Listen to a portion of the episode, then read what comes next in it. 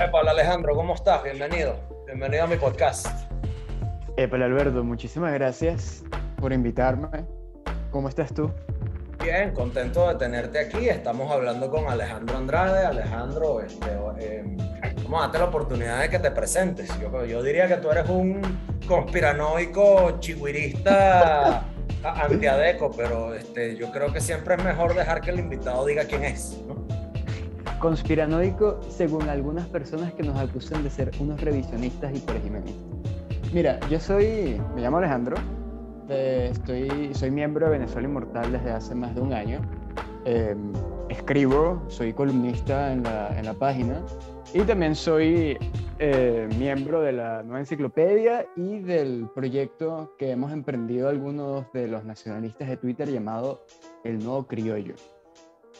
Todos estos proyectos de conservación y divulgación histórica y cultural. De acuerdo, de acuerdo. Háblanos un poco, ah, bueno, yo estoy, yo tengo el placer de trabajar contigo en la nueva enciclopedia, trabajamos juntos un tiempo en Factores de Poder, y bueno, este, pero no conozco muy bien el nuevo criollo, siempre te he visto publicando de eso, ¿por no nos echas un cuento un poco sobre lo que es el nuevo criollo?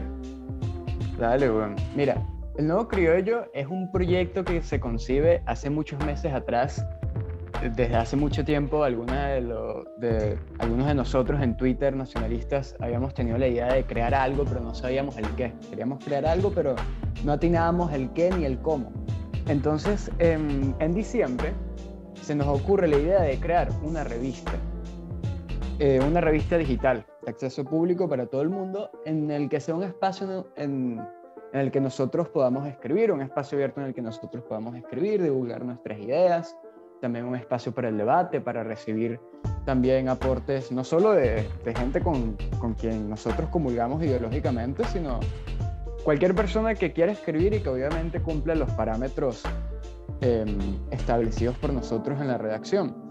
Em, ahora mismo el, el, proyecto no está descontinuado, pero sí está pausado porque estamos trabajando en algunas cosas que todavía, todavía no hemos hecho públicas pero que próximamente ya muchos de ustedes se van a enterar a través de nuestras redes sociales.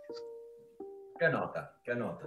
Yo sí vi que, bueno, andaban en una, una onda ahí del nuevo criollo, le, le, le, vi la, le vi la carátula, me pareció chévere y después vi que pararon un pelo y bueno, después vi que andaban como que en otra cosa, cada quien en lo suyo y, y ya, este, ¿qué nota? Puedes compartir con, puedes compartirme un poco o sea, ¿qué pretenden sacar? ¿Qué pretendes, eh, o sea, en qué estás trabajando? ¿Qué pretendes hacer de ahí?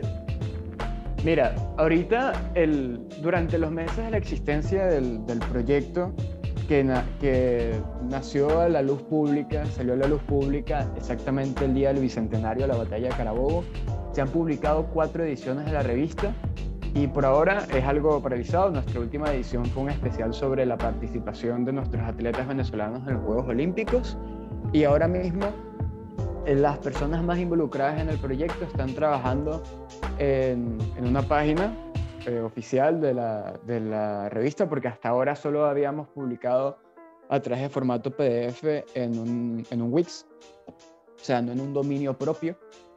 Y bueno, están coño, trabajando también... Claro, y están trabajando bueno, en esto, en la página, para que no solo la revista sea publicada a través de formato PDF, sino también para que los artículos sean publicados de forma independiente en, en la página. Pues. Ahora, bro, una pregunta.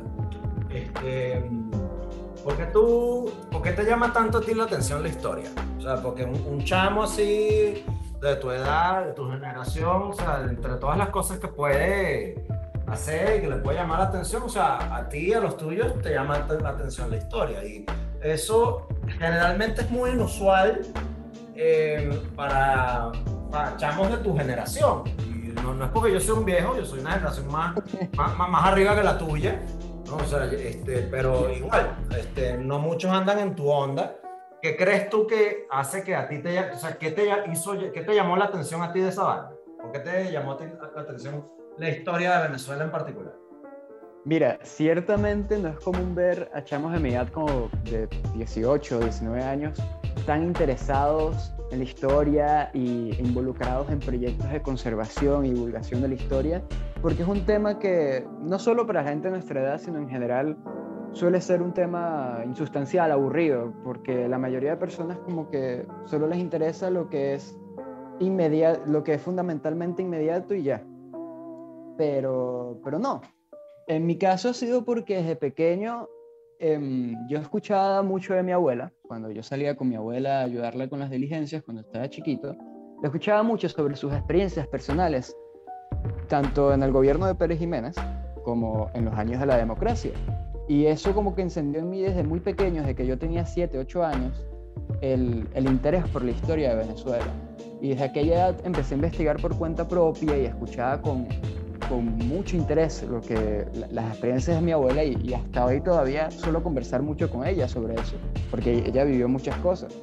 Entonces, eh, pero también me he percatado de que es más común este gusto por la historia en Venezuela que en otros países vecinos, como por ejemplo aquí en Perú, donde he tenido la oportunidad también de, de ver más o menos esta movida. Y es que yo creo que la historia en momentos de crisis se convierte en un refugio para aquellas personas que quieren escaparse un poco de la realidad inmediata, eh, que es ciertamente bastante desalentadora y, y catastrófica económicamente. Entonces, aparte del, del, del, gusto que yo tengo por la historia, muchas otras personas también lo comparten, o sea, no soy, no soy el único.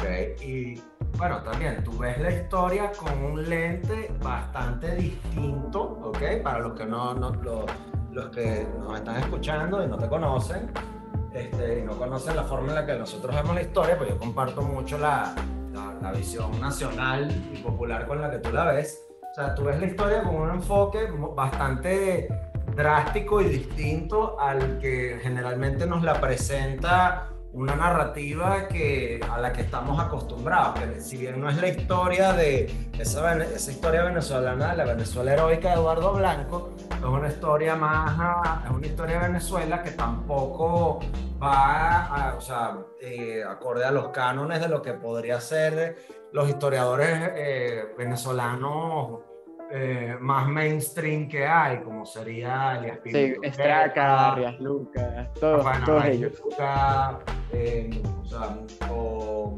Federico Vega, o sea, gente por el estilo, ¿no? Entonces, sí. ¿por, qué, ¿por, qué, escogiste esa, esa corriente, de, de, de, esa corriente alterna de la historia?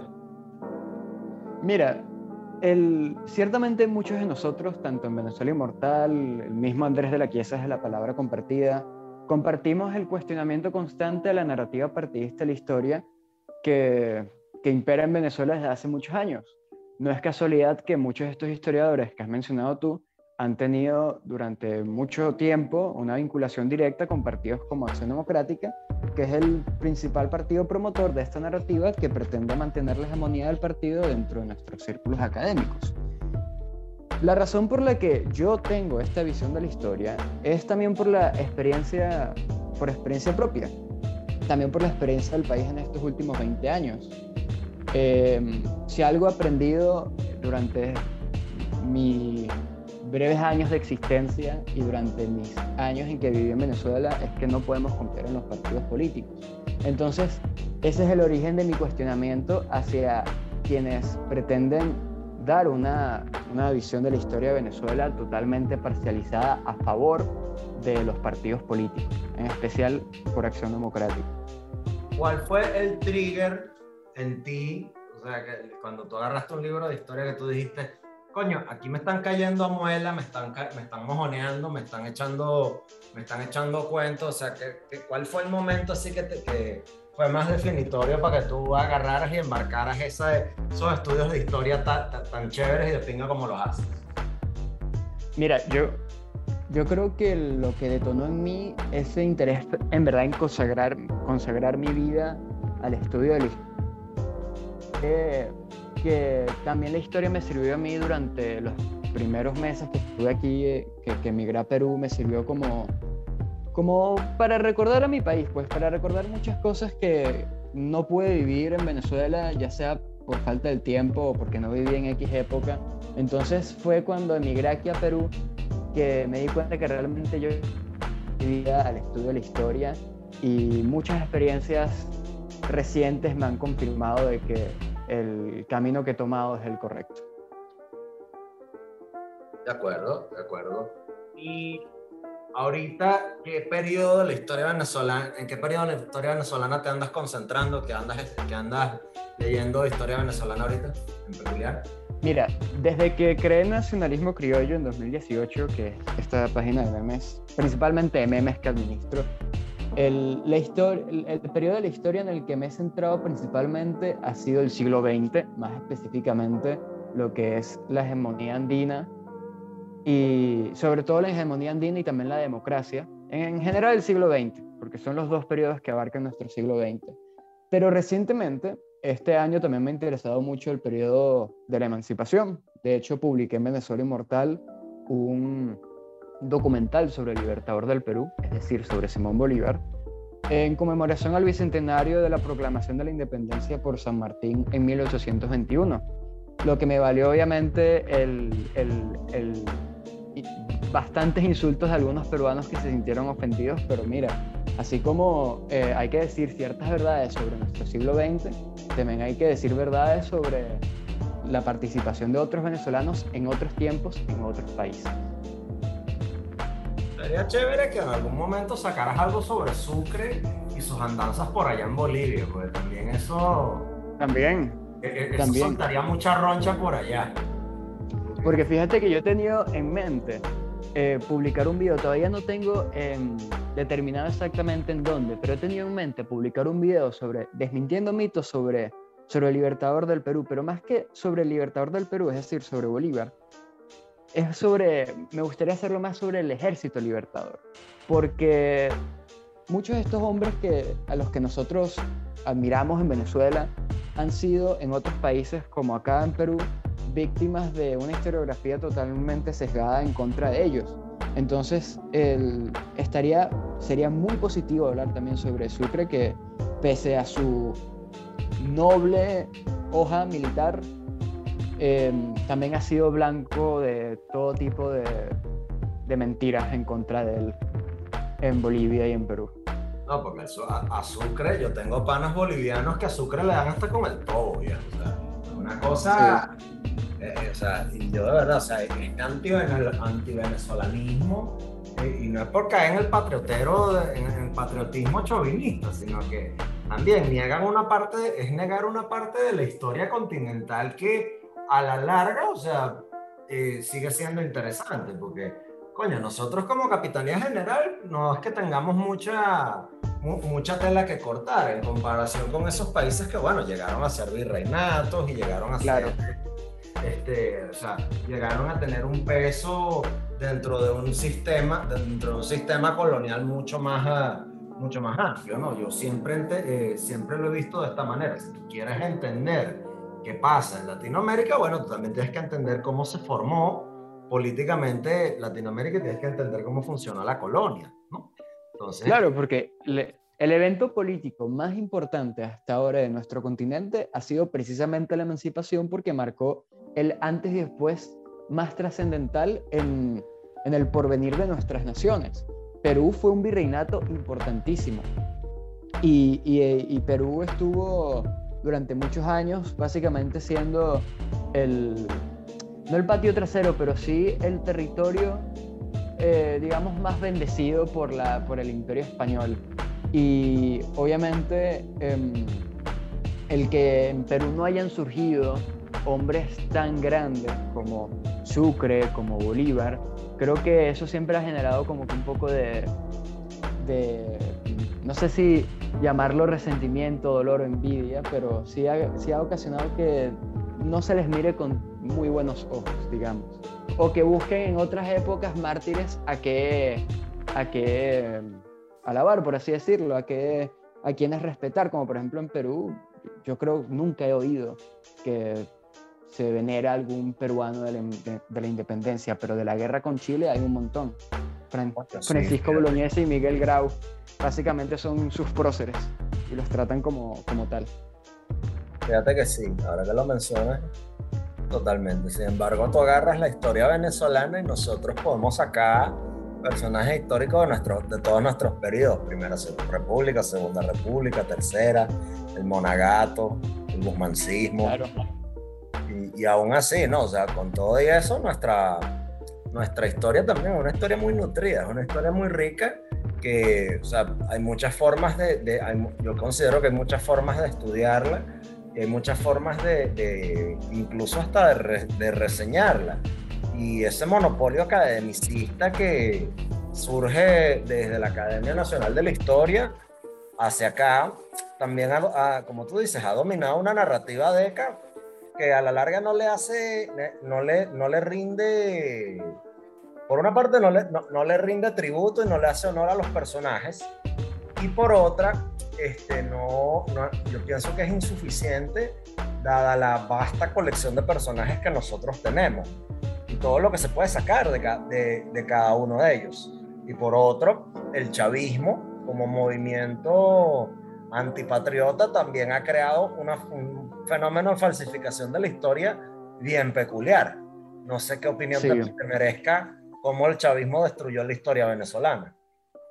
Sí, es reprochable tanto, tanto lo que han hecho los adecos como lo que han hecho los chavistas es totalmente reprochable porque no le rinden tributo a la auténtica historia de Venezuela. Cuando uno denuncia que existe una narrativa partidista parcializada, no lo hace porque uno sienta una, una simpatía hacia ciertos personajes, como por ejemplo Juan Vicente Gómez o Marcos Pérez Jiménez. Más allá de la opinión personal que nosotros podamos tener sobre estos hombres, denunciar esta narrativa significa también intentar sanar a la historia de Venezuela de quienes no le están aportando casi nada. Ver una Academia Nacional de Historia. De acuerdo. De acuerdo. Alejandro, voy a poner la grabación en pausa un, segundito para cambiar de señal, ¿oíste? Dale, dale. seguimos. Ah, y oye Alejandro, ¿y qué piensas ahorita? Ahora para sí, para ya déjame parar esta para, que, para entrar en la, en, la siguiente. dale, dale, en la pública, ¿no? La pública. Seguimos aquí con Alejandro Andrade, el nuevo criollo, nacionalismo criollo. Y viejo, vamos a entrar en materia. Háblame de ese hilo conspiranoico que te lanzaste, que hasta los chavistas, Venezuela Análisis, la gente de la UCAP, danos detalles, danos detalles. Vamos a entrar ahí. Mira, lo primero que debo decir sobre este hilo es que no me esperaba la recepción que tuvo. Yo cuando empecé a redactarlo el sábado en la noche, yo sinceramente no creía que esto iba a tener más de 30 likes, 50 likes. Es decir, que iba a tener la recepción que normalmente tiene un tweet mío. Pero no, o sea, hasta ahora creo que el hilo tiene 1500 retweets y como 1700 likes aproximadamente, una locura. Yo nunca he tenido tanta, tanta difusión con, con ningún hilo. Le hiciste viral, negro. Yo siempre tengo a los panas míos así en, yo, yo, programo el Twitter así para que los tweets de los panas míos me lleguen. O sea, Reinaldo, tú, este, los demás, ¿no? Entonces yo de repente veo que tú pones ese y yo, coño, este pana escribió esta vaina y yo dejo la vaina ahí y de repente veo que empiezan a, empieza a sonar pliquín, pliquín, pliquín, pliquín del poco gente que te lo contesta. Y digo, bueno, pues, ¿qué pasó? ¿Será que yo escribí alguna vaina aquí y a la gente me están, me están cayendo a coñazo? No, es el tuyo. Yo digo, ver, este dicho lo van a empezar a joder. Cuando yo veo que te empieza a contestar Ligia Bolívar, la gente de la UCAB, el gafo este de Tony Frangi, este, no, jode. yo, dije, verga, chamo, ojalá no lo borre. Y no, no, no, ni de vaina, ni de vaina. Se queda fijado en mi perfil ahí hasta que saque algo mejor. y de una vez, de una vez, fue impresionante porque el hilo no tenía ni cinco minutos publicados. Yo lo publiqué el domingo en la mañana. el, el, hilo no tenía ni cinco, ni cinco minutos publicados y creo que ya hasta lo había compartido toda esta gente de la revista Libertaria. Que eso también me sorprendió, no me esperaba de esta gente apoyo. Y de inmediato empieza la avalancha de notificaciones, pero es que mis notificaciones estuvieron todo ese día. Se te descargó el teléfono, seguro. sí, sí, sí. Estuve todo ese día viendo a cada rato tal persona le dio like, tal persona le dio retweet, tal persona. Ahora, para los, que no, para los que no te siguen y no están en contexto, ¿podrías darnos un contexto un poco de qué fue lo que escribiste, porfa? Sí, por supuesto. Em, yo me encuentro ante una base de datos de la Open Society, una red internacional fundada por George Soros en el año 93 para promover internacional, internacionalmente un cambio político y, y, políticas de derechos humanistas, y etc. Me encuentro ante una base de datos que nos arrojaba información sobre la financiación de esta red internacional a varias instituciones y organizaciones dentro de Venezuela. Entonces, ante esta información, yo decido... Al principio tenía pensado publicar simplemente un tweet, no algo mucho más de ello, pero cuando vi todas las instituciones que habían recibido dinero de esta red internacional, eh, digo, bueno, vamos a escribir un hilo. Eh, es material de hilo. Vamos a escribir un hilo. Pero sinceramente, como no me parecía información tan, tan, digamos, relevante, tan importante, no pensaba que esto iba a tener mucha recepción. Entonces, el, básicamente escribo el hilo con un, con un propósito. Escribo el hilo con el propósito de informar sobre la presencia de la Open Society en Venezuela y, en segundo lugar, para revelar una de las fuentes de financiación de varias instituciones y organizaciones en Venezuela muy reconocidas. En este hilo básicamente hablo de montos en dólares recibidos eh, de la Open Society por la UCAP, por ProDaVinci, por Plug Media Content, que es la gente de Chubure Bipolar, de Isla Presidencial, etc. Em, y de demás organizaciones como Amnistía Internacional.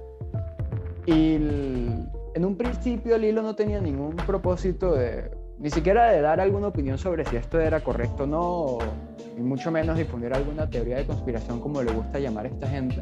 El hilo simplemente tenía el propósito de informar. Y es precisamente por ese motivo que no creí que esto iba a llegar a tan lejos, pero llegó hasta Eligia Bolívar, llegó hasta Tony Frangi, llegó hasta Alejandro Armas, hasta Jesús Piñero, ante toda esta gente.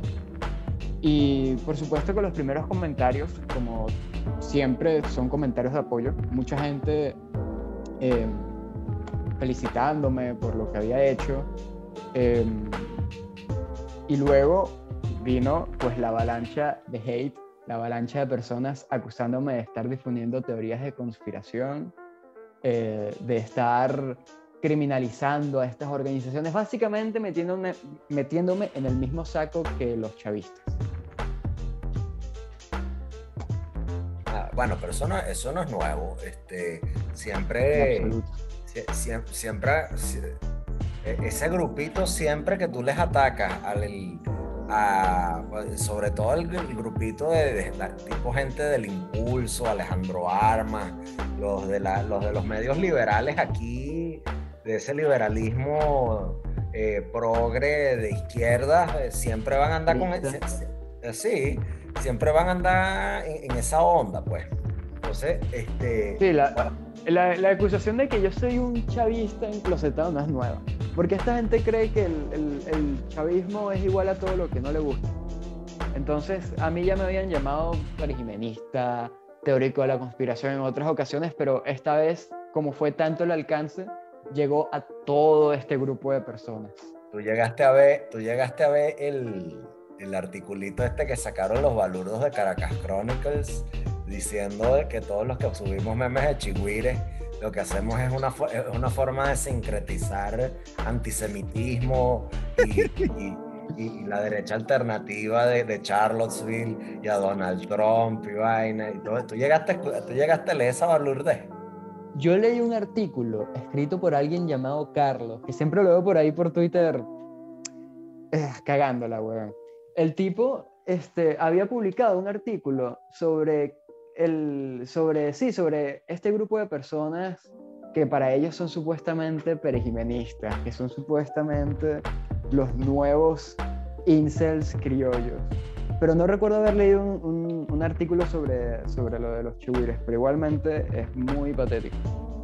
Bueno, bueno, este, fíjate, fíjate esta. Yo en estos días agarro y participé en un podcast bastante chévere con un par de, un par de panas que tienen cierto alcance y a veces esta gente los oye, ¿no? Porque de pana que ellos no van pendientes de hacer ideología, sino de conversar con todo el mundo, ¿no? Entonces, yo agarro, salgo allí, hablamos de pinga, estuvimos hablando más de lo que normalmente yo este, suelen hablar y coño, la pasamos muy bien. Este, ellos se llaman ¿Qué más? Es el podcast de ¿Qué más? Y de repente la gente, eh, esto, eh, esta pandillita de, de, bueno, los sospechosos habituales que tú ya sabes quiénes son, ¿no? Empiezan a seguirme. Y yo veo que de repente un poco seguidores hay de gente que jamás me leería, ¿ok? Y que jamás haría mención al tipo, al, tipo de contenidos que tú y yo sabes, que sabemos que, que yo comparto y demás, ¿no? Y, oye, de repente yo veo que en los contenidos que ellos montan, que las cosas que ellos suben, este, tienen cosas que yo diría, pero ajustadas a su narrativa. ¿Y, me, en qué me estoy fijando yo? Que los, que los carajos como este, se dan cuenta de que yo puedo subir alguna cosa que les llame la atención, los bichos lo que hacen es buscar darle la vuelta y lo toman como suyo. Entonces, esa es la mm. nueva, e, esa es la nueva estrategia y la nueva forma de hacer, porque la mayoría son periodistas. Entonces, periodismo es agarrar. Me sorprende. Eh, periodismo es agarrar y meterme en los perfiles de la gente que me cae mal, tomar ideas y darles un spin. es el periodismo del siglo XXI ahora. Entonces, lo cual me lleva a cómo te desacreditaron, ¿no? Y la forma en la que te buscaron eh, o sea, la forma en la que te buscaron hecha mierda, que, quizás es la, la, forma más floja de todas, que es llamarte teórico de la conspiración, ¿no? Y eso a, mí, a mí en lo particular me parece una de las vainas más flojas que hay, porque este, una las teorías conspirativas no tienen nada de malo. Una teoría es explicar, es explicar algo que explica una serie de fenómenos observables, ¿no? Y una conspiración es algo que generalmente ocurre cuando dos o más personas se unen para buscar lograr una, algún objetivo. claro, y, una, y una, una característica fundamental de una conspiración es que suele ser oculta. Y el hilo, toda la información que yo muestro en el hilo no es información que yo me inventé o que extraje de algún lugar oculto, no. Es una base de datos totalmente oficial, y pública a la que todo el mundo puede acceder y puede corroborar la información. Entonces el hilo apenas empezó a agarrar viralidad, popularidad en Twitter, empezó a ser blanco de todo tipo de tergiversaciones en su contra, especialmente tergiversaciones en mi contra. Comentarios tipo, ¿cómo le pueden creer a este neopergimenista? Eh, típicos comentarios que uno se espera de esta clase de personas. Cuando el propósito no era ni siquiera decir si esto era algo positivo o algo negativo, sino simplemente informar sobre la presencia de la Open Society en Venezuela a través de información que pude recabar a través de una base de datos de acceso público.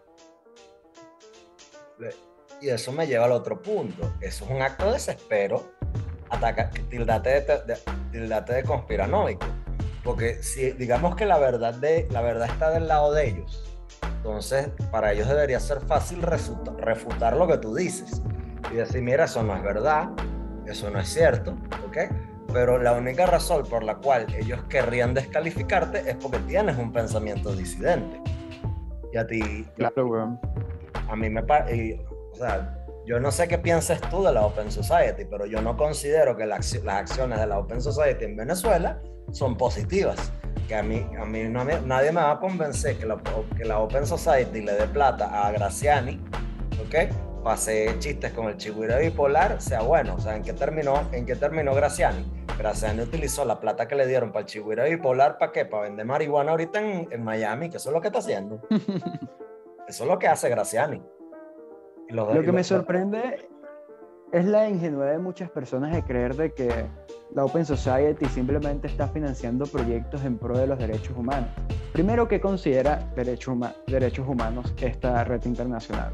Porque derechos humanos para ellos es, por ejemplo, legalización del aborto o el matrimonio igualitario. Entonces no podemos omitir el hecho de que George Soros hace lo que hace porque además de que está buscando un beneficio económico que tampoco podemos negar, es un hombre con una concepción de cómo debe ser la realidad que desea implementar a través de sus, de sus fundaciones. Y esto no es ningún secreto. O sea, George Soros promueve un cambio político y esto tú lo puedes leer hasta en un artículo de la BBC sobre él y metiéndote en la página oficial de, de, la Open Society y ver a qué financia. La Open Society estuvo detrás de, por ejemplo, la financiación de Black Lives Matter. Eso, eso no es un secreto, eso no es creer en teorías de conspiración, es una realidad. El presidente de la Open Society es asesor, eh, está en el directorio de Smartmatic. Así mismo. Entonces no podemos omitir el hecho de que eh, Soros está a favor de un cambio político, que obviamente no es un cambio político, digamos, mm, que, no, que posiblemente no va a resultar, no, que no va a resultar positivo. Okay, y que ya no resulta positivo para las sociedades en el que, por ejemplo, la, la, droga es totalmente legal, porque eso es una de las otras banderas que enarbola la Open Society, la legalización de las drogas yo, hay una cosa aquí que yo he notado, que yo noto con esta, con, esta pandillita que te cayó encima, bueno, todos están a favor de la legalización de las drogas. Yo digo, ajá, ok, vamos a partir de que eso ocurre. Tú, te, tú quieres legalizar la marihuana, chévere. Tú sientes lo mismo por la cocaína, sientes lo mismo por la heroína. Tú le permitirías a tu contador que se meta unos pases antes de hacerte el balance contable. Le permitirías a tu médico que se drogara antes de tratarte. Le permitirías a, no sé, a, a, los maestros de tus hijos que consumieran drogas antes de darle clase a tus hijos. Eh, o sea, ¿hasta qué punto tú quieres trazar la esfera privada ahí? Porque el hecho de que la legalización disminuya la tasa de criminalidad no es, no es algo cierto. En, los estados de Estados Unidos, donde la legalización de la marihuana eh, fue implementada, las tasas de criminalidad lo que hicieron fue disminuir el hacinamiento carcelario, no así las tasas de criminalidad.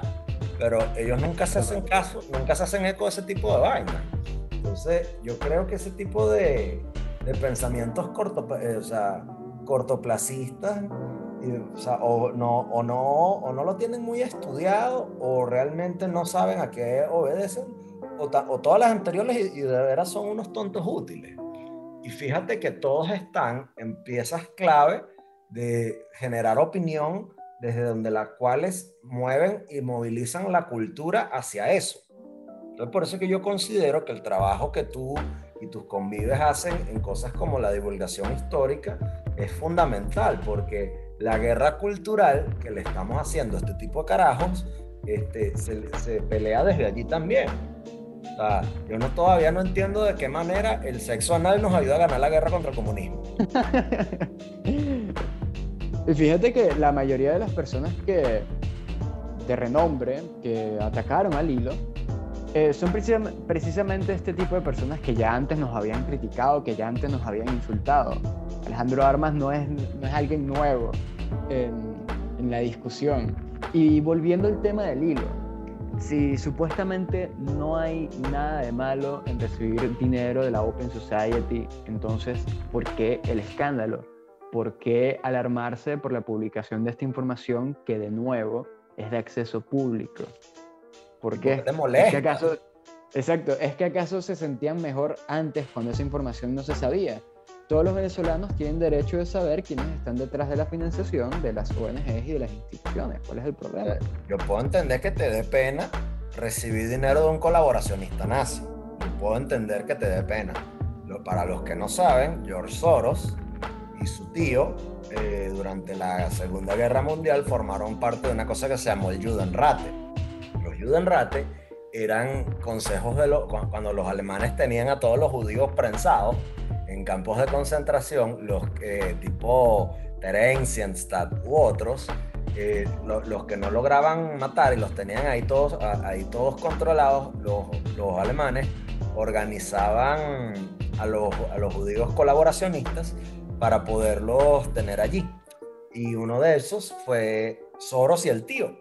Y eso lo, eso lo ha dicho Soros, dice que no está orgulloso de eso, pero que lo tuvo que, lo, tuvo que hacer para sobrevivir. Entonces yo me imagino que también debe dar pena este, haberle recibido plata, tener que haberle recibido plata a un hombre que parte de su fortuna la hizo eh, sobre la sangre de, su, de, de, sus congéneres y, y, sus atláteres. A lo mejor es por eso, a lo mejor es porque les da vergüenza, o a lo mejor no, yo de verdad no sé por qué les da tanta pena, yo no sé por qué les molesta. Eh, yo tampoco. Señala, que, que les señale eso. Y de nuevo. Es que fíjate, eh, fíjate que precisamente yo creía que el hilo no iba a tener mucha recepción porque es información pública que se, se, se, supone que para ellos no hay ningún tipo de problema, pero inmediato el hilo hizo arder a un montón de gente, miembros de estas ONGs, y bueno, a la misma... De las universidades, eh, porque ahí salió el a La misma directora de Provea. No, bueno, es que Provea es una cosa, eh, lo de Provea es una cosa de, veras deleznable, pues los de Provea salieron, fueron los primeros que salieron a defender al chavismo a, fueron a defender a, los saqueadores del, del, 27 de febrero. Eso siempre, ellos no tienen ningún tipo de acervo moral ni tapujos en defender lo indefendible. Los, los, de Provea son de verdad una cosa bien, bien, bien, bien asquerosa. Yo me acuerdo que yo cuando hice la, cuando yo estudié medicina, a nosotros nos impusieron una cuestión que era eh, un servicio comunitario, yo lo tuve que hacer lamentablemente con la gente de Provea, porque eh, o sea, de las ONG que había, bueno, la gente se la, sortea, se la sortearon, yo fui el último en sacar el papelito, el último papelito que, sacaba era el de Provea. Y Provea andaba, eh, se había metido en la maternidad Concepción Palacios a hablar sobre temas de control de la natalidad, imagínate. Entonces, ¿qué hacía Provea? Provea quería ponerse a hablar sobre el aborto seguro y la, y la ola verde. Obviamente. Y, y, coño, o sea, para nosotros, en mi grupito, no, nosotros no queríamos hacerlo sobre eso. Entonces, eh, lo que hicimos fue sacar una vaina sobre métodos anticonceptivos no abortivos. ¿okay? Y cómo tener, eh, o sea, cómo evitar, cómo, eh, o sea, cómo tener una sexualidad saludable sin tener que llegar al aborto. ¿okay? Cómo evitar todo eso, porque una de las vainas que siempre las aborteras de pañuelo verde matabebés siempre quieren sacar es, o sea, aborto legal, aborto que sea seguro y no sé qué, pero nunca, nunca le hablan a la gente eh, tanto a hombres como a mujeres, sobre los, los pros y los beneficios de lo que implica tener una sexualidad saludable y de todos los otros métodos anticonceptivos que hay. Porque los hay, o sea, los condones son seguros, las pastillas anticonceptivas son seguras, y el método del ritmo no, no, ya no es considerado un método anticonceptivo por todas, las, por todas las causas, pero hay muchas otras formas y muchas otras maneras. Entonces siempre se escudan en que uno es un hombre y porque uno es un hombre, uno, uno no puede decidir sobre el cuerpo de una mujer. Lo cual me parece una, una, una argumentación bastante simplista y, y, simplista, coño madre y ciega, pero eso ya sería entrar en otro, en otro tema. Pero date cuenta cómo desde hace años la gente de Provea siempre anda con esa agendita. Entonces eso no es nuevo. Sí, exacto. O sea, no es ninguna novedad.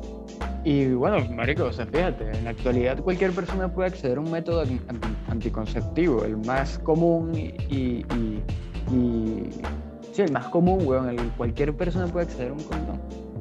Y estas personas están centradas principalmente en promover en países como Venezuela este tipo de políticas que me pregunto yo, ¿cómo piensas implementar el aborto en un país en donde los los hospitales se caen a pedazos. Más bien están haciendo como una labor de hormiga para que en un futuro esto se pueda lograr dentro del país, así como hicieron en, Argentina. No, bueno, y que en Argentina cuando Alberto, el camarada Alberto Fernández decidió pasar esa vaina, este, tuvo que, o sea, él lo hizo en un momento en el cual la política interior argentina estaba sobre él por otro tipo de cosas. Entonces, forzar eso eh, lo ayudó a él a ganar un terreno político para desviar la atención sobre el otro peo que tenía, que era el poder judicial, el poder legislativo, los peos que tenía con los gobernadores, eh, eh, el, calamar que tiene con la, con la vicepresidenta esa que se gasta. Entonces, pues también el peo de las vacunas. Entonces, hay toda una serie de cosas que tú, que tú te pones a ver que a la larga en Argentina el rechazo por el aborto sigue siendo el mismo. Es que lo, impusieron a la fuerza. Yo me preocupo someramente cuando vemos en Venezuela, en nuestro país, este, un poco de gente y un poco de tontas útiles eh, queriendo caer en la ola verde y cómo estos sospechosos habituales, que son los que te cayeron encima, son los, son los primeros promotores de eso. Gente que se pone a hablar del aborto y normalmente gente que, con la que nadie, con la que nadie se acostaría en un primer lugar. se me viene a la mente alguien de estas personas que me cayeron encima y que me llamaron libertario. También eso me sorprendió mucho. Mucha gente creyendo de que cómo es posible que los libertarios, por una parte, enarbolan la bandera de la libertad económica y por la otra parte, critican la financiación de Soros. No soy libertario, comenzando por ahí, pero mucha gente, miembros de ONGs y de incluso vi un, a, alguien de un nuevo tiempo, hasta un nuevo tiempo, alguien de un nuevo tiempo. Imagínate militar en un nuevo tiempo y ser miembro de la, del colectivo LGTB, es impresionante. ¿Qué? Eso, eso se puede.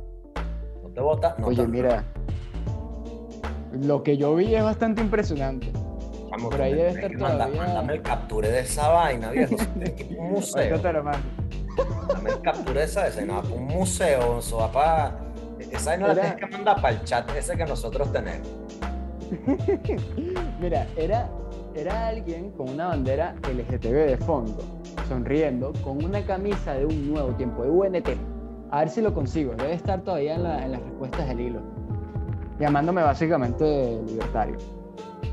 Es una, es una locura. Y también la respuesta de la gente al hilo es, es digna de estudio es, es digno de análisis el, la respuesta de todas estas personas, estudiantes y profesores de la UCAP, miembros de ONGs que se han sentido profundamente, profundamente ofendidos con un hilo cuyo único propósito era informar, no hablar sobre teorías supuestamente de conspiración o recriminar a las ONGs en absoluto, pero lo tomaron de la peor forma posible y de inmediato lo tergiversaron llamándome teórico de la conspiración, un montón de insultos que pueden ver en las respuestas del hilo y que no, no sorprenden viniendo de esta clase de personas.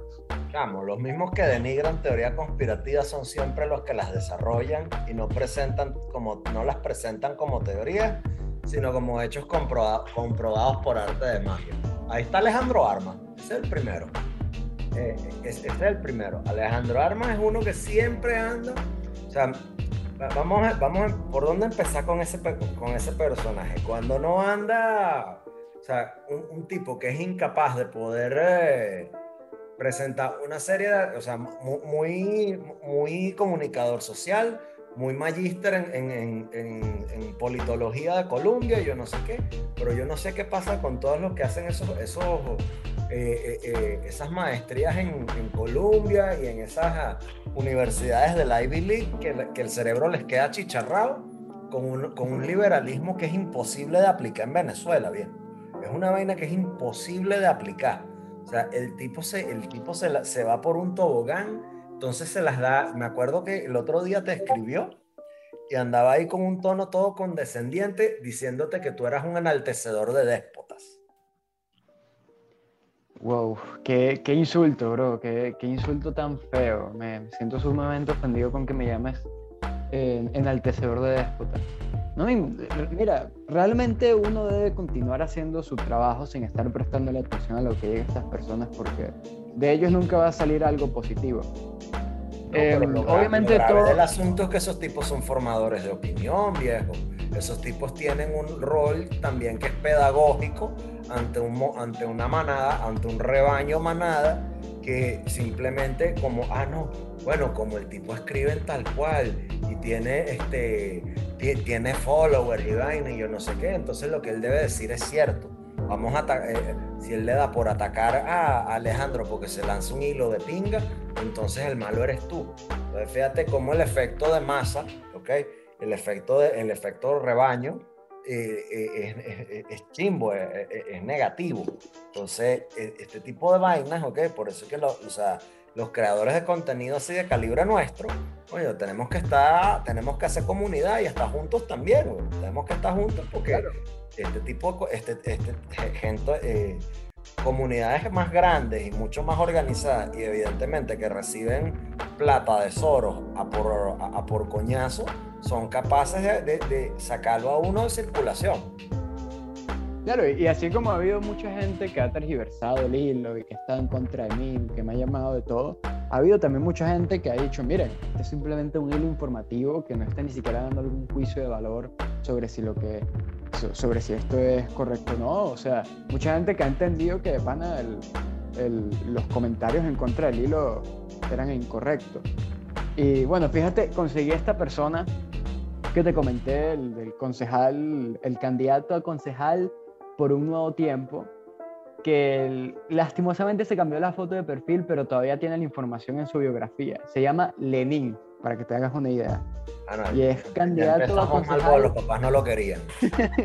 candidato a concejal en Guarenas, dirigente político de un nuevo tiempo. Y bueno, obviamente tiene su bandera LGTB, ¿no? Pero coño, la, la foto de perfil que tenía antes era, era oro puro. Eso estaba para que hicieras el capture, viejo. Eso estaba para que hicieras para que de pan hicieras Eso sí lo guardé, pero, pero sí recuerdo perfectamente la foto de perfil con la camisa de un nuevo tiempo y el fondo con la bandera LGTB. Me dio mucha risa. Bueno, eso, eso de pana estaba para que hicieras el capture porque realmente e, e, esos especímenes eh, o sea, son raros. Eso, eso era, estaba como hacer un NFT de ese pana. y, ponerlo en el blockchain. Y ponerlo en el blockchain, porque ese tipo de cosas no, no las consigues. Eso es como que estés jugando Pokémon Go en la calle y te consigas un, un animalito de esos raros. Eso es, inusual, bro. la conciencia que es inusual. Fíjate, cambiando un poco, cambiando un poco de tema. Vamos a hablar un poco del proyecto en el que tú y yo también estamos, que es la nueva enciclopedia. ¿Te parece? Dale, adelante, perfecto. Viejo, ¿qué andas haciendo? ¿Qué, ¿Qué proyecto próximo tienes ahorita para la nueva enciclopedia? Mira, dentro de poco, yo creo que ya esta semana voy a terminar un guion que estoy escribiendo sobre Francisco de Miranda y Simón Bolívar, más precisamente sobre este episodio muy controversial en la historia de Venezuela, que fue la entrega de Miranda a las autoridades realistas por parte de Simón Bolívar y, y unas cuantas personas más.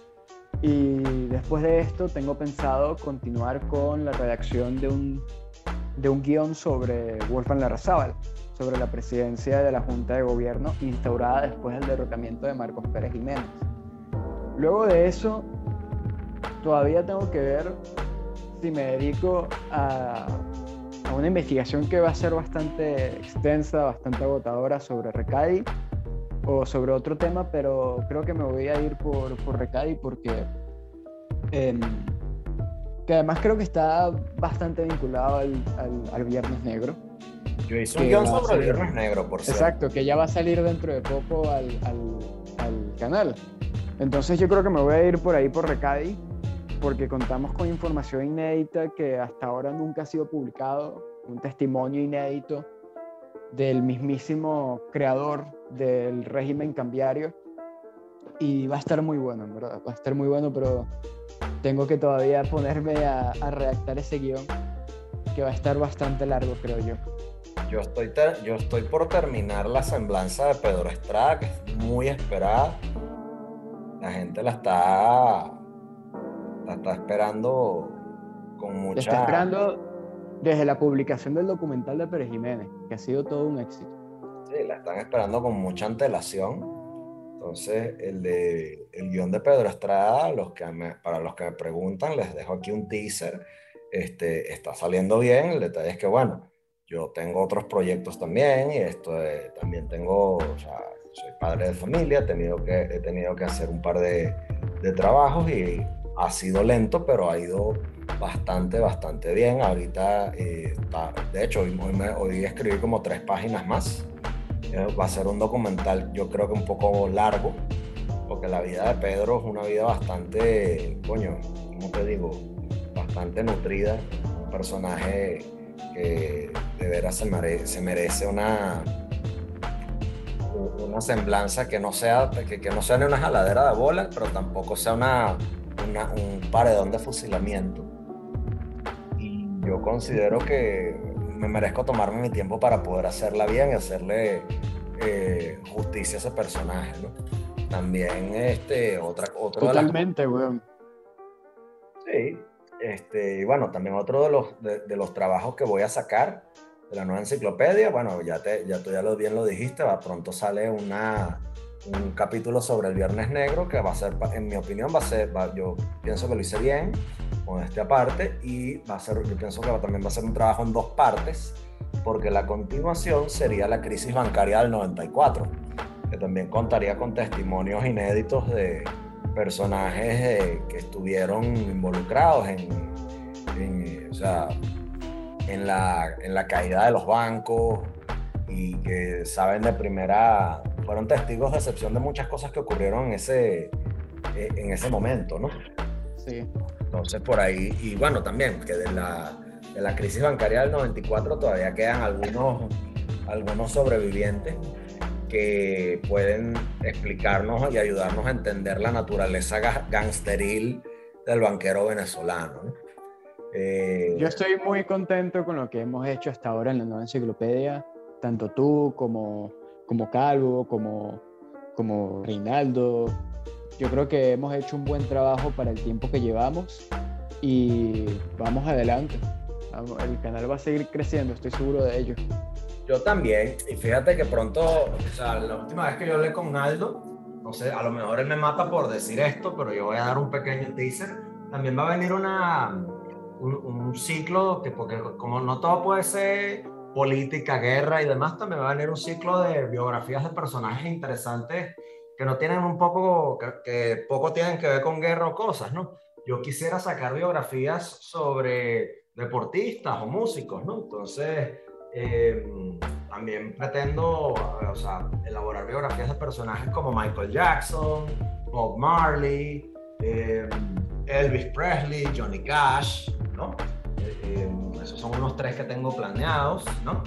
El próximo, el próximo guion, aparte de Estrada, que voy a sacar va a ser la biografía de Richard Nixon, que este, me parece que es uno de los presidentes más interesantes que ha tenido Estados Unidos eh, en su historia contemporánea. Y bueno, a partir de ahí, ver cómo, nos, ver cómo nos va. Yo creo que el trabajo que estamos haciendo, como tú dices, el trabajo que estamos haciendo en ese canal es bien, bien de pinga. Y coño, a mí me gustaría ver qué vas a sacar con lo de la Razábal, que está bien interesante. De verdad que ese, de ese personaje se sabe muy poco. Sí, fíjate que una cualidad especial de nuestro canal, al menos en cuanto a personajes de Venezuela, es siempre intentar hablar sobre aquellos personajes o sobre aquellos datos de los que pocas veces se ha oído o que son totalmente inéditos. Por ejemplo, pese a que el Pérez Jiménez sea quizá el personaje histórico del siglo XX más amado y odiado, em, hay mucha información en ese documental que no ha aparecido en ninguna otra parte. O sea, realmente me esmeré en recopilar la mayor cantidad de información posible que sea totalmente original y que no caiga en los mismos huecos de siempre, que, que básicamente los mismos temas de los que se suele hablar sobre estos personajes. Entonces también, por ejemplo, el, el video de Carlos Rangel estuvo, creo que no existe un trabajo así de Carlos Rangel en internet. El, de Pérez Jiménez creo que solo existe tiempos de dictadura y esto es totalmente su contraparte fidedigna. Y de muchos otros personajes más, como por ejemplo el, decreto de guerra-muerte de Bolívar, creo que tampoco hay un trabajo así en internet. Entonces, me contenta el camino que, que ya hemos eh, caminado y por el que estamos por caminar. Bueno, fíjate. Y ya para no, para entrar en, lo que sería la parte baja de esta conversación contigo, que está bien de pinga, y bueno, no quiero quitar más tiempo, seguramente tienes vainas que hacer. Este, ya mañana es 21 de octubre, ¿no? Y eso, para, eso marca una fecha bien interesante en la historia contemporánea de Venezuela, porque se marca el aniversario del asesinato de Leonardo Ruiz Pineda, que es uno de los personajes que, o sea, cuya historia ha, sido de alguna manera tergiversada por, la, por esta narrativa que veníamos hablando de lo que son los adecos, los copellanos y demás. ¿no? Entonces, yo creo que de las personas que conocen la historia, aparte de, bueno, de mi buen amigo Agustín Blanco Muñoz, este, también es, o sea, que conoce, y bueno, que pudo entrevistar a personajes históricos que, o sea, vinculados al poder, como el mismo Pedro Estrada, Marcos Pérez Jiménez, eh, o sea, muchos otros, ¿no? Eh, bueno, o sea, de los que más cercanos también que yo conozco estás tú, ¿no? Que yo, yo tengo entendido y sé que a ti el, el, tema de la muerte de Ruiz Pineda te apasiona mucho. Entonces, para poner en contexto a la audiencia, ¿por qué no nos echas un poco el cuento? Mira, estamos a tan solo un día de, conmemorar un año más del asesinato de Leonardo Ruiz Pineda, que es un tema que yo llevo investigando desde hace exactamente un año, gracias a un muy buen amigo mío que me proporcionó toda la información del caso y es un tema que ciertamente me apasiona demasiado. Lo catalogaría como uno de los eventos más importantes del siglo XX, pese a que no se le ha dado la suficiente importancia, porque fue el asesinato del líder de la resistencia y básicamente fue un asesinato que marcó el inicio de la derrota de la lucha armada clandestina contra la Junta de Gobierno que en, ese entonces gobernaba Venezuela. Ruiz Pineda era el hombre con el que la lucha clandestina logró acaparar a muchas personas dentro de la vida del país. Eh, y con muchas personas me refiero a principalmente elementos de izquierda y pues a muchos adecos que habían quedado desorganizados después del derrocamiento de Rómulo Gallegos. Y es a su vez un personaje muy polémico dentro de la historia de Acción Democrática porque representa lo contrario a Rómulo Betancourt. Y para que la gente entienda a lo que me estoy refiriendo, me voy a permitir hablar sobre la historia de la resistencia clandestina contra la Junta de Gobierno instaurada después del derrocamiento de Gallegos. Cuando cae esta junta, la resistencia armada inicia más o menos como en el año 49 y dentro de Acción Democrática existían como dos bandos bien marcados. Uno, que era el del Ruiz Pineda, que a quien se le había confiado la Secretaría General del partido después de que Rómulo Betancourt básicamente huyera del país, y Alberto Carnevali, que era un hombre muy violento, que tenía un vínculo estrecho con Rómulo Betancourt desde el exterior. Entonces, en este contexto, hay quienes estaban del lado de Ruiz Pineda y quienes no les gustaba mucho su presencia. Digamos que habían Ruiz Pinedistas y Betancuristas, y Alberto Carnevali era el hombre más cercano a, a Rómulo Betancourt, y Ruiz Pineda era el hombre que estaba yendo más o menos hacia su lado tan a su lado fue a tal punto que él cortó comunicación con Rómulo Betancourt, que era a quien se le debía comunicar todas las acciones del, partido y a quien había que obedecer desde el, desde el interior. Pero las directrices de Rómulo Betancourt dentro del país, lo único que ocasionaba em, en estas reuniones del CENDAD era risa, porque era obviamente directrices de alguien que estaba totalmente desconectado de la situación del país y que ya tenía em, muy mala imagen por parte de muchos compañeros del, partido. Entonces, ¿qué ocurre el 21 de octubre para que sea una fecha al menos tan importante para mí que vengo investigando este caso? Estamos en el año 52, finalizando el año 52. Venezuela está rumbo de celebrar unas nuevas elecciones donde va a resultar electo eh, Marcos Pérez Jiménez, elecciones muy cuestionadas por la oposición. Y, estamos también en los meses en los que eh, Ruiz Pinea estaba más activo que nunca con la actividad clandestina, con la publicación de este libro de José Vicente Abreu, em, donde básicamente exponen todas las supuestas arbitrariedades y violaciones de derechos humanos del gobierno.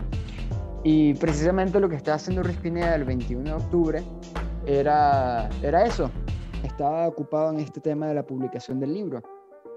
Él iba viajando en la avenida San Agustín del Sur, ubicada en Caracas. Creo que hoy esa avenida se llama Ruiz Pineda, por cierto. Y había mucho tráfico y se detiene el tráfico. Se detiene, creo que es porque había ocurrido algún accidente con algún carro. Fue algo totalmente fortuito, no algo preparado por la, por la Seguridad Nacional. Y bueno, se hallan ante este tráfico en la avenida San Agustín del Sur y desde atrás los venía siguiendo una, una moto con dos tripulantes, eh, Daniel Augusto Colmenares y, y, el negro Matute. No, mentira, el negro Matute no, Francisco Matute se llamaba, este funcionario de la Seguridad Nacional. Y Daniel Augusto Colmenares había reconocido a Leonardo Ruiz Pineda cuando él se, embarca en el carro, cuando él se sube al carro. Y lo vienen siguiendo desde mucha, muchas avenidas atrás. Y aprovechando esta situación en que estaban ellos paralizados por el tráfico, eh, Daniel Augusto Colmenares se acerca al carro, confirma de que Ruiz Pineda, Ruiz Pineda es el que está de copiloto y de una vez le da la voz de arresto. Cabe recalcar que la Seguridad Nacional no tenía la, directriz de asesinar a Ruiz Pineda. Él sí estaba siendo buscado por las autoridades por promover eh, la subversión y la propaganda subversiva, pero la Seguridad Nacional nunca dio orden de matarlo. Esa no era la orden. Y de hecho Pedro Estrada no tenía conocimiento de que estos dos funcionarios de la Seguridad Nacional lo estaban persiguiendo. Entonces le dan la voz de arresto a Ruiz Pineda y ocurre algo bien curioso que no comenta casi ningún adeco en la actualidad. En el carro iban montados cuatro personas. Manejando iba el reconocido David Morales Bello, en el copiloto, en el asiento del copiloto, iba Leonardo Ruiz Pineda, exactamente detrás de él iba Segundo Espinosa y detrás de Morales Bello iba Leoncio Dorta, posiblemente armado. Y ocurre algo muy curioso cuando le, dan la voz de arresto a Ruiz Pineda. Y es que David Morales Bello sale corriendo de inmediato. No dudo en dejar atrás a su compañero y en salir corriendo. Entonces, sale primero David Morales Bello huyendo, que era quien manejaba el carro y, el único que podía dar la fuga. Eh, sale corriendo David Morales Bello, detrás de David, Morales Bello sale corriendo León Sodorta, que ya está detrás de él, y detrás de ellos dos iba corriendo Ruiz Pineda de frente. Em, cuando Ruiz Pineda finalmente sale del carro, el, sale Segundo Espinosa, que era el que estaba detrás de Ruiz Pineda en el carro, y se empieza a caer a coñazos con, con Ruiz Pineda. Perdón, con Daniel Augusto Colmenares, que era el funcionario de la Seguridad Nacional. y... ¿quién, se cae a golpes con, con Daniel Augusto Colmenares? Segundo Espinosa, que era quien estaba detrás de Ruiz Pineda en el carro. Y en ese contexto en el que tanto los adecos estaban disparando hacia la Seguridad Nacional y, este otro funcionario, Francisco Matute, está disparando, cae abatido Leonardo Ruiz Pineda. Y la hipótesis que yo manejo, eh, junto a, a un buen amigo mío que fue quien me informó de todo, de todo esto, es que Leonardo Ruiz Pineda murió en este intercambio de tiros. Em, pero no por la seguridad nacional, sino por sus compañeros. Ya, lo, ya sea que lo hayan hecho adrede o, o, simple haya, o simplemente haya sido un accidente. Y lo que nos hace creer esto es la posición en que cae el cuerpo. Porque un cuerpo que cae boca arriba, cuando éste va corriendo en dirección hacia algún lado, quiere decir que el disparo lo recibió de frente y no de espaldas. Los adecos suelen decir que el, que, lo, que Ruiz Pineda recibió dos disparos, uno como por el cuello y otro como por, el, por la cabeza, pero según la, una de las autopsias que uno puede leer en el, en el expediente del caso, Ruiz Pineda recibe un disparo en el lóbulo frontal izquierdo, es decir, en el lado izquierdo de la frente, y uno puede corroborar en las fotos que cae de frente, perdón, cae de, cae boca arriba, pues. Entonces, siguiendo la lógica quiere decir que el disparo lo recibió de frente, es decir, desde la dirección donde estaban sus compañeros. Sin embargo, pese a que esta información existe, em, creo que hasta ahora nunca ha sido comentada por, por nadie.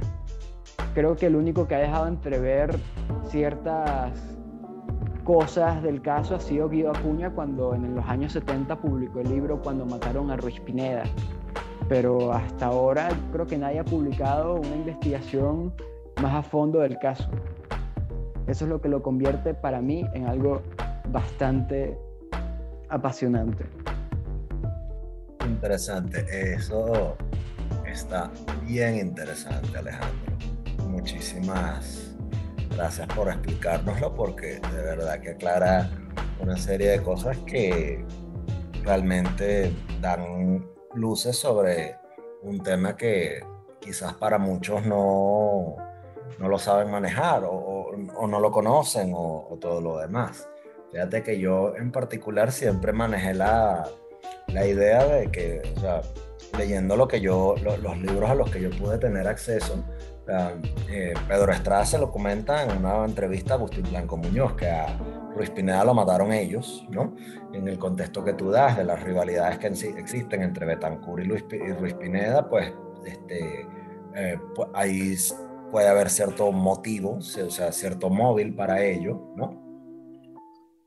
Por otra parte... Exactamente. por otra parte, em, Pedro Estrada también señala que el calibre con el que, el del proyectil con el cual muere Ruiz Pineda, no es el que suele emplear la, la Seguridad Nacional. Exacto, no es el que suele emplear la Seguridad Nacional. Ahora, si bien la Seguridad Nacional puede tener acceso a un parque de armas variado, eso también puede ser una irregularidad, o sea, no, no lo no, no, ayuda a construir el caso, pero también ayuda a defender, en, cierto modo, a los agentes de... Mira, yo, yo con respecto al calibre de la, del, del, del, arma con el que se mató Ruiz Pineda, no pude conseguir información en el expediente, pero hay otros, otras cosas que levantan muchas sospechas sobre el caso. Y, y una de esas cosas que levantan sospechas es, es como David Morales Bello mintió de una forma tan descarada en su testimonio tanto en, la entrevista que tuvo con Guido Acuña muchos años después, como en el, lo que uno puede leer, eh, siempre en todas las veces en que él hablaba del asesinato de Ruiz Pineda.